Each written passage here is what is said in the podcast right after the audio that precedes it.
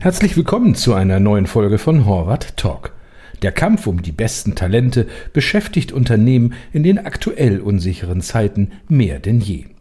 Gelingt es ihnen, die passenden Mitarbeitenden für sich zu gewinnen, hört die Arbeit aber längst nicht auf, ganz im Gegenteil.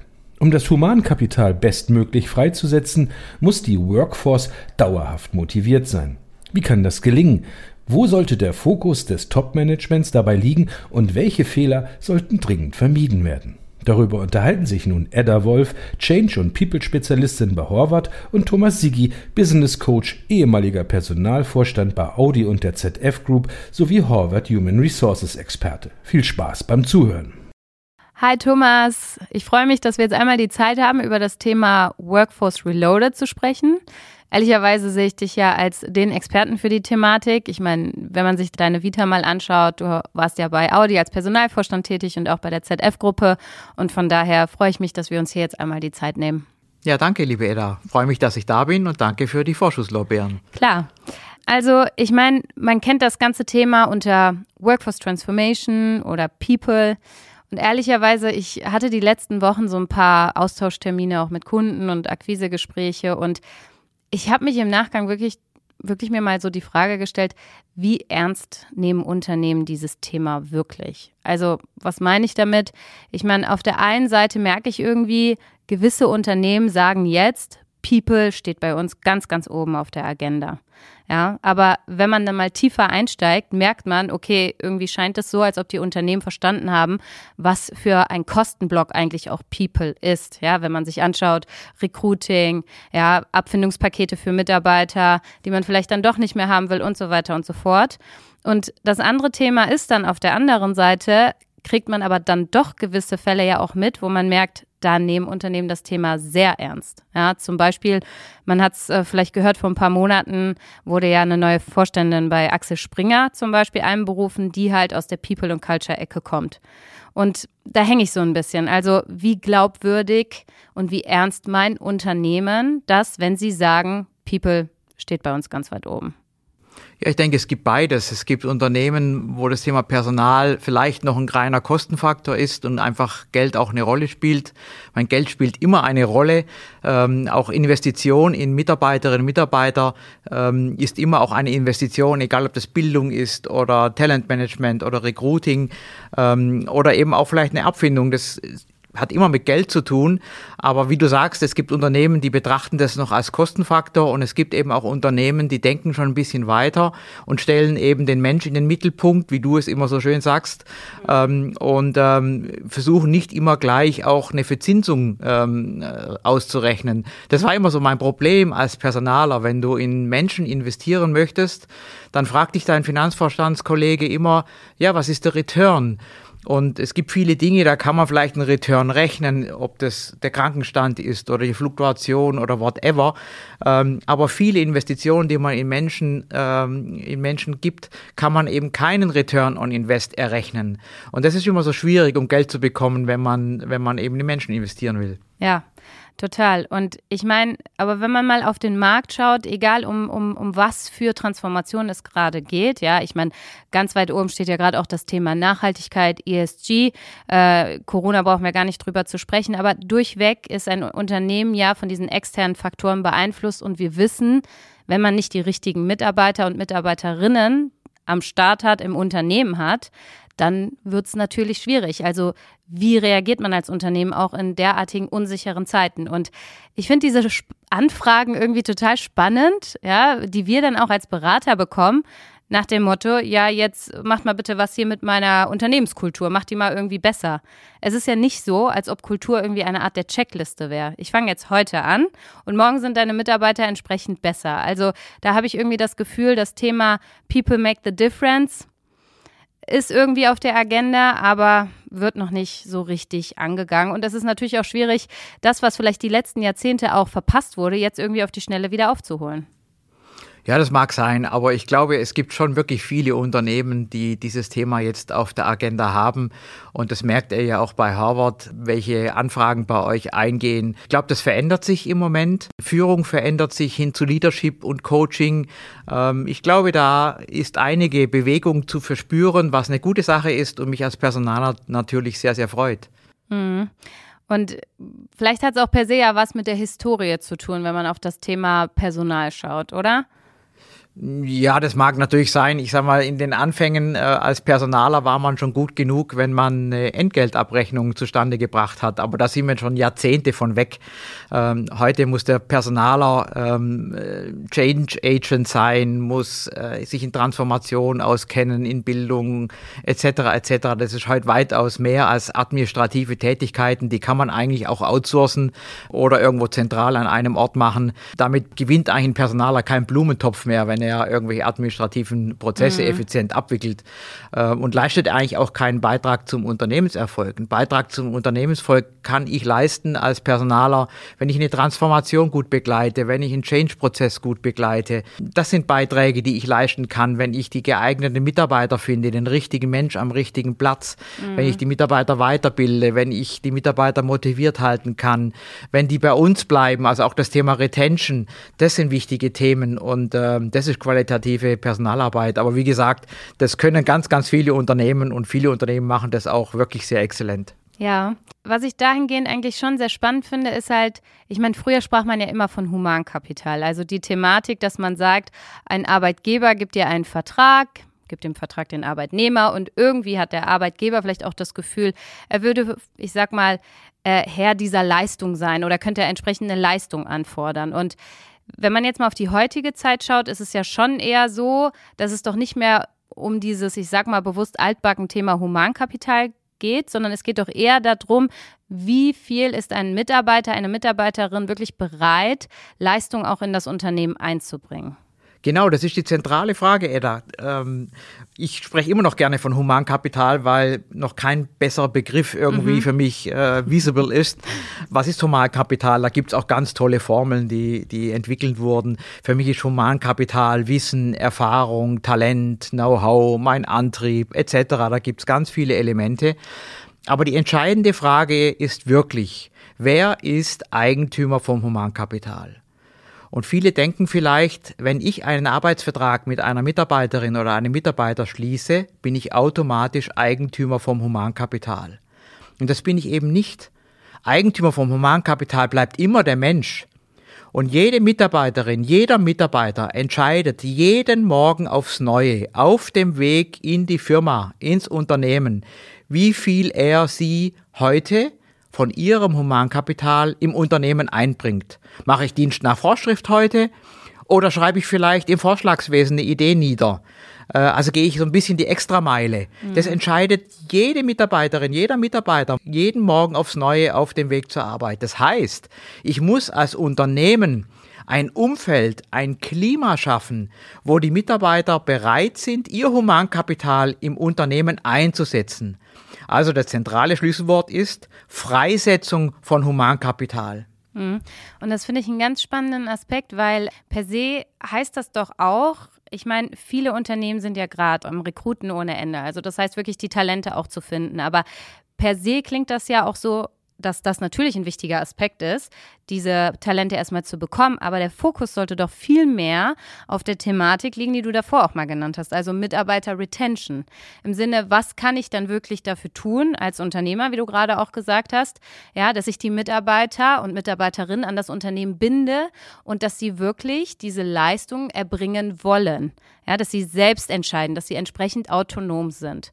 Und das finde ich einen super spannenden Gedacht, weil mein persönliches Gefühl ist schon, dass viele da, ich sag mal, vielleicht zu kurz denken, ja, oder das vielleicht auch zu wenig aus dieser Mitarbeitersicht sehen. Also was will denn jeder Mitarbeiter und jede Mitarbeiterin?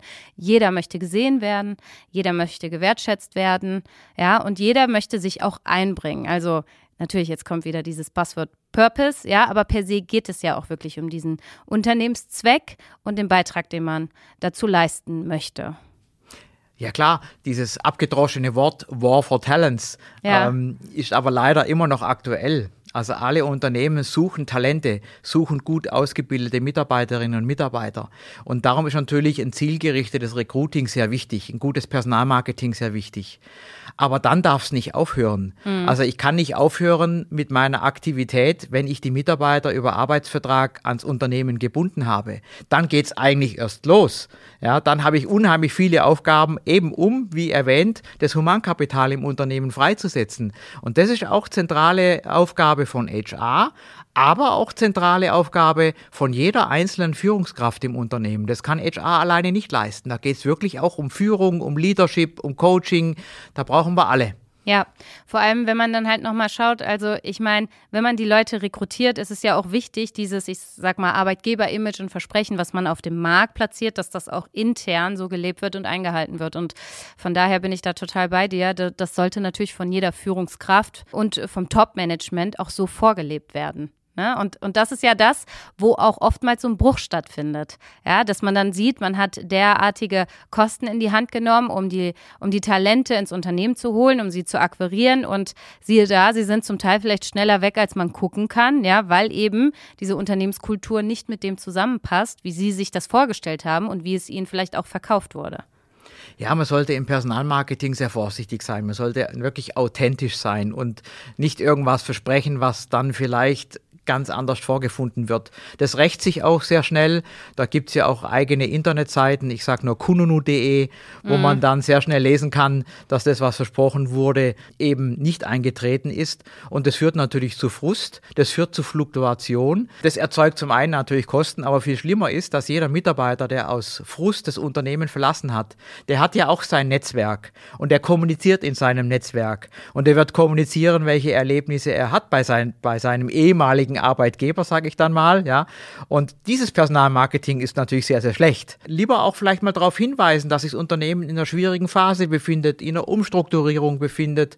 Einfach ehrlich sein und auf Augenhöhe mit, mit den Mitarbeiterinnen und Mitarbeitern oder den zukünftigen Mitarbeiterinnen und Mitarbeitern kommunizieren. Authentisch bleiben. Ja. Ja, und ich meine, du hast vorhin so viele Punkte aufgezählt, die dazu beitragen können, dass man Mitarbeiterbindung auch wirklich umgesetzt bekommt. Ne? Also was wir ja auch in unseren Anfragen merken, ist äh, das Thema Nachfolgeplanung und Talententwicklung, also auch das äh, Stichwort Karriereentwicklung und Karrierepfade. Also persönlich muss ich sagen, ich finde, daran zeigt sich in Teilen auch manchmal, dass diese, man sagt immer so schön, Burning-Plattform da ist. Ja, also wir merken ja auch, dass das Thema Nachfolgeplanung von einigen Unternehmen wirklich stiefmütterlich behandelt wurde.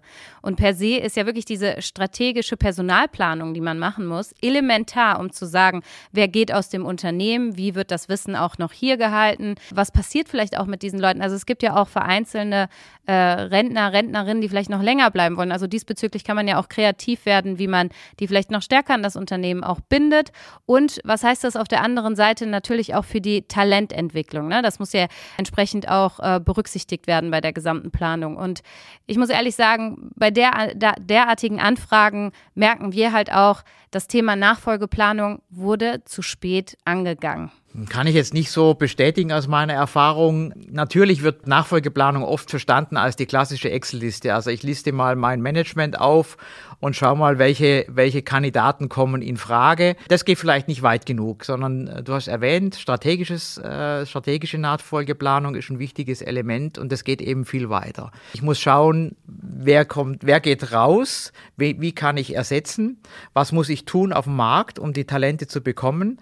Äh, frühzeitig natürlich, um auch eigene Entwicklung vorzunehmen, um eigene Personalentwicklung vorzunehmen. Das ist der eine Aspekt. Das ist der reine ressourcengetriebene Aspekt. Aber die andere, viel wichtigere wichtigere Frage, die viele Unternehmen auch haben, ist die Veränderung, die wir haben in unserer Gesellschaft, in der Umwelt. Thema Digitalisierung. Da verändern sich Unternehmen komplett. Oder ich mache mal ein Beispiel aus der Automobilindustrie. Ähm, wir werden irgendwann keine Motorenentwickler mehr brauchen im klassischen Sinne. Und wir werden, werden auch in den Fabriken keine Menschen mehr brauchen, die Motoren zusammenbauen und fertigen was mache ich dann mit dem jungen 40-jährigen Motorenentwickler oder dem jungen Mechatroniker, der heute gelernt hat, wie ein Motor sich zusammensetzt? Und da geht es eben darum, sich auch zu überlegen, was brauche ich in Zukunft? Ja, bilde ich den Mechatroniker aus in Hochvolttechnik etc. Ähm, oder schule ich den klassischen Motorenentwickler in Batteriechemie. Und das ist eben auch Ressourcenmanagement. Das hat auch mit Nachfolgeplanung zu tun und mit strategischer Nachfolgeplanung. Also wo bin ich heute mit meinem Wissen und Know-how und wo muss ich in Zukunft hin? Ja. Und ähm, das ist in der Tat auch ein Punkt, den, den wir jetzt bei Horvath auch äh, bedienen, ja, dieses Stichwort Upskilling, Reskilling. Ich meine, was steht da drüber? Da drüber steht eigentlich, dass wir so eine Art internen Ressourcenansatz fahren. Also das bedeutet, wir sind der Meinung, jegliche Ressourcen und Wissen, was man braucht, steckt natürlich auch im Unternehmen drin. Also, dass man nochmal verstärkt drauf schaut, welche Mitarbeiter und Mitarbeiterinnen haben wir denn und was machen die Leute vielleicht auch privat. Also es gibt ja auch wirklich äh, jemanden, der dann vielleicht im Marketing sitzt und in der Tat auch gerne IT-Nerd ist und, und das in seiner Freizeit macht und das vielleicht auch als Wissen gerne mit, in, mit ins Unternehmen bringen möchte. Und genau das, was du sagst, zu gucken, was sind die zukünftigen Kompetenzen, die man braucht. Und wer aus dem Unternehmen, der schon da ist, ist dann auch bereit, sich dahingehend weiterzuentwickeln. Ne? Und ich meine, sowas anzugehen, das kostet halt Zeit. Das kostet Zeit und das kostet Ressourcen. Wir haben das bei einem meiner vorhergehenden Arbeitgeber mal versucht ähm, zu ermitteln, was die Menschen auch so in der Freizeit machen. Ähm, du hast es vorher selber gesagt, man stelle sich vor, ein Mitarbeiter in der Motorenfertigung, der ist schon seit 15 Jahren Schatzmeister eines großen Vereines und hat Spaß daran, Schatzmeister zu sein. Warum kann man so jemand dann, wenn man das Wissen hat, dass er Schatzmeister ist, nicht weiterbilden zum Sachbearbeiter in der Finanzbuchhaltung? Wenn ich das aber nicht weiß, dass er diese Ressource hat, dann werde ich es auch nicht rausfinden, dass das der richtige Mitarbeiter ist und dass man ihm vielleicht eine Weiterbildung anbieten kann. Wir haben dann versucht, mal die Mitarbeiter freiwillig ein sogenanntes ähm, Profil ausfüllen zu lassen, was sie sonst noch so an Wissen und Erfahrung haben neben ihrer klassischen Berufsausbildung. Das wurde ganz gut angenommen. Wir haben dann aber festgestellt, dass das Filtern relativ schwierig ist. Also man sollte dann nicht mit einer Freitexteingabe arbeiten, weil dann kann ich es nicht irgendwie nicht rausfiltern. Man muss das sehr gut strukturieren strukturieren und ein IT-System, äh, denke ich, dafür äh, aufbauen. Aber das ist ein wichtiger Ansatz, absolut, würde ich unterstreichen. Ja, ich, ich finde spannend, dass ihr das ausprobiert habt, weil da kommt genau wieder der Punkt, den wir eingangs besprochen haben. Ne? Voraussetzung ist ja, die Mitarbeiter und Mitarbeiterinnen sind auch wirklich bereit, das halt zu teilen mit dem Unternehmen. Und da ja wieder diese Frage mit Humankapital, wie viel sind äh, die Personen wirklich bereit, auch einzubringen und preiszugeben. Das du, geht auch nur auf freiwilliger Basis. Wir ja. sind natürlich in Deutschland in einem gewissen Rechtssystem, wir haben Datenschutzauflagen, wir haben Mitbestimmung. Also das kann man eigentlich nur auf freiwilliger Basis äh, bewerkstelligen, dass man dem Mitarbeiter sagt, wenn du das möchtest, kannst du noch eintragen, was du noch so nebenher machst, aber ein Zwang, das wird nicht durchsetzbar sein und das macht auch keinen Sinn. Ja. Thomas, jetzt haben wir so viele Themen angerissen. Also als Oberthema ähm, Work, Workforce Reloaded. Jetzt einmal so die Frage, was denkst du, sind denn jetzt die Top drei Dinge, wo du sagst, das sollten Top-Manager definitiv angehen, um das Thema jetzt weiter richtig voranzutreiben? Ja, du hast vorher selber erwähnt, das Thema Talentmanagement oder strategisches Talentmanagement ist sicherlich ein ganz wichtiges Thema, das die Unternehmen angehen müssen, um eben noch in vielen Jahren auch erfolgreich zu sein und den richtigen Mensch am richtigen Platz zu haben, das richtige Wissen an der richtigen Stelle. Und ich gehe davon aus, dass die Facharbeiter- oder Fachkraftknappheit äh, nicht gerade abnimmt, sondern es wird ein Thema bleiben. War for Talents wird bleiben. Äh, und von dem her ist es ein ganz zentrales Thema. Mich treiben aber auch noch Sachen um, wie zum Beispiel Leadership. Das Thema Führung ist für mich ein ganz zentrales Unternehmen. Ich habe gestern einen interessanten Artikel gelesen. Äh, da wurde gesagt, ähm, Mitarbeiter verlassen nicht das Unternehmen. Mitarbeiter verlassen eine unangenehme Führungskraft, verlassen eine ätzende Unternehmenskultur etc. Also das Thema Führung, das Thema Leadership, das Thema Coaching im Unternehmen ist für mich sehr wichtig. Da gibt es ein Thema, das gerade sehr, ähm, sehr interessant ist. Das ist das Thema angstfreie Organisation. Da gibt es auch einige Bücher über angstfreie Organisation. Das ist ein Thema, das mich auch sehr beschäftigt. Also habe ich ein Umfeld, in dem eine gewisse Fehlertoleranz herrscht, ja, kann ich auch mal einen Fehler machen? Wie geht man damit um? Äh, kann ich mich frei bewegen? Kann ich Ideen einbringen? Oder muss ich wieder auf irgendwelche Hierarchien achten oder auf irgendwelche Fettnäpfe achten? Äh, also das Thema angstfreie Organisation ist für mich sehr wichtig und ein ganz, ganz zentraler Punkt ist einfach das Thema Wertschätzung. Mhm. Wertschätzender Umgang mit den Mitarbeiterinnen und Mitarbeitern. Damit ähm, glaube ich, das sind ganz, ganz wesentliche Punkte ähm, für mich als Personaler natürlich. Ja, und ich muss sagen, wenn man die Themen hört, ähm, dann denkt man vielleicht, das sind die klassischen Themen schon 10.000 Mal gelesen. Aber die Krux liegt ja wirklich darin, das auch mal differenziert auseinanderzunehmen. Also das Thema der Wertschätzung zum Beispiel, was du genannt hast. Ne? Man unterscheidet ja nicht umsonst auch hinsichtlich, was ist Lob und was ist wirklich Wertschätzung im Sinne einer Anerkennung. Also Lob im Sinne von, das hast du toll gemacht, ja, fast schon floskelartig, ist ja per se keine Anerkennung und Wertschätzung. Das ist eben Lob. Wertschätzend wäre ja dann in dem Fall eher, wenn man zum Beispiel Beispiel dann meine Situation berücksichtigt, in der ich diese Aufgabe erledigt habe und dann entsprechend vielleicht zurückmeldet. Äh, ich weiß, du hattest nicht so viel Zeit, dafür hast du dies und jenes äh, toll strukturiert oder wie auch immer. Also das bedeutet, die Person auch noch stärker in den Fokus zu rücken. Das ist per se Anerkennung und auch Wertschätzung, weil dann nimmt sich jemand wirklich die Zeit, auch darüber nachzudenken und konkret zu benennen, was man jetzt besonders gut gemacht hat oder halt auch eben nicht. Ne? Also man kann das Thema Wertschätzung ja auch wieder äh, von einer anderen Perspektive betrachten, dass man sagt, auch eine Rückmeldung vielleicht zu einem Fehlverhalten zu geben und sich dafür die Zeit zu nehmen. Das ist eben das, was Wertschätzung zeigt. Und ähm, mir ist das irgendwie immer wieder ein Anliegen, da auch nochmal stärker reinzugehen, weil per se hören das die Leute, sie lesen es und jeder denkt sich, na klar, schon tausendmal gehört, ich weiß es, aber wie viele setzen es dann tatsächlich auch jeden Tag so um? Ja, eben, du hast erwähnt, also Wertschätzung sollte natürlich nicht das Verwenden von irgendwelchen oberflächlichen Worthülsen sein, sondern das muss Tiefgang haben. Sonst wird man auch als Führungskraft sehr schnell entlarvt. Also wie du gesagt hast, wirklich ein fundiertes Feedback. Ähm, Wertschätzung kann aber auch sein, wenn man seinen Mitarbeiter vor einem Fettnapf bewahrt. Wertschätzung kann auch sein, wenn man äh, Mitarbeiterin oder Mitarbeiter an die Hand nimmt und sagt, ähm, meiner Ansicht nach hätte man das anders machen können, überleg mal diesen äh, Lösungsweg. Also Wertschätzung Wertschätzung heißt nicht Lob. Wertschätzung heißt wirklich den Mitarbeiter ernst nehmen, den Mitarbeiter auf Augenhöhe ansprechen. Und da gibt es eben viele, viele Dinge, bis hin zu Regelungen in Unternehmen. Ich, mich hat immer gestört, dass viele Vereinbarungen, also Betriebsvereinbarungen, die man so gemacht hat in Unternehmen, die hat man gemacht für 5% der Belegschaft, die eigentlich nicht ordentlich sich zu bewegen wissen in einem Unternehmen. Also immer Regelungen und das darfst du nicht und das darfst du nicht und das darfst du nicht. Man sollte eigentlich einen anderen Ansatz wählen. Man sollte Vereinbarungen machen für 95 Prozent der Belegschaft, die motiviert jeden Tag zur Arbeit kommen. Mhm.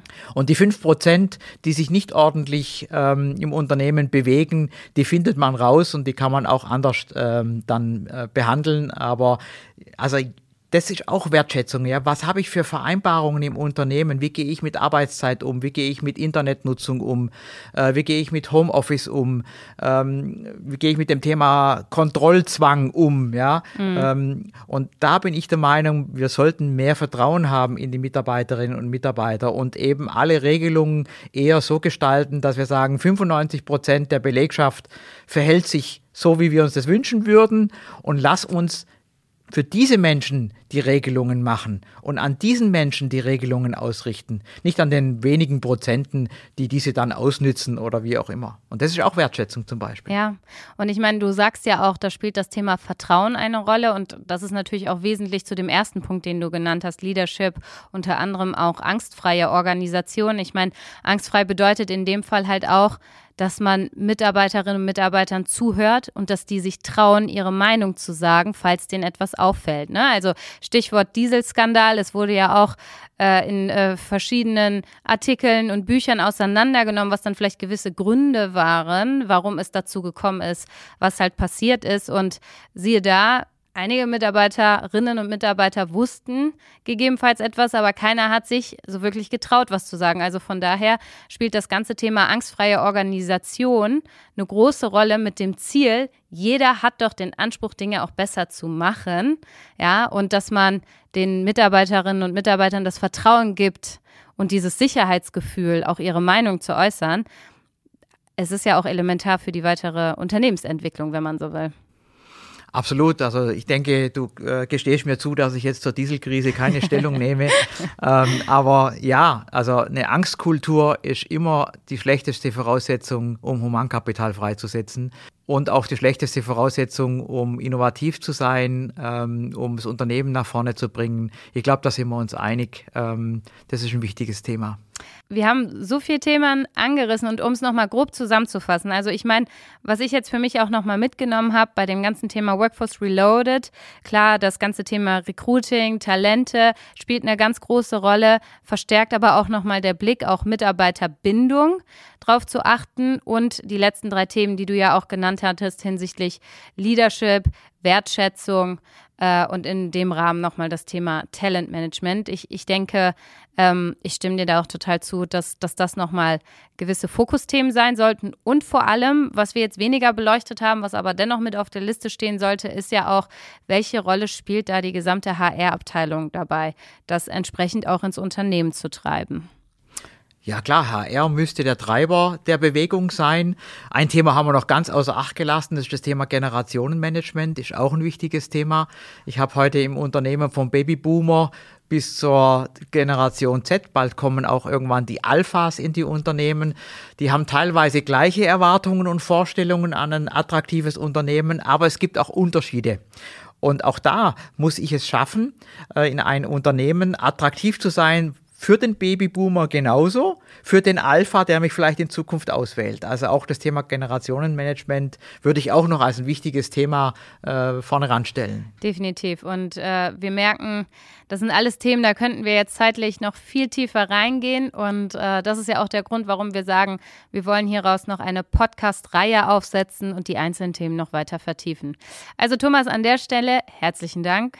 Gerne. Und ich freue mich aufs nächste Mal. Danke dir. Ciao.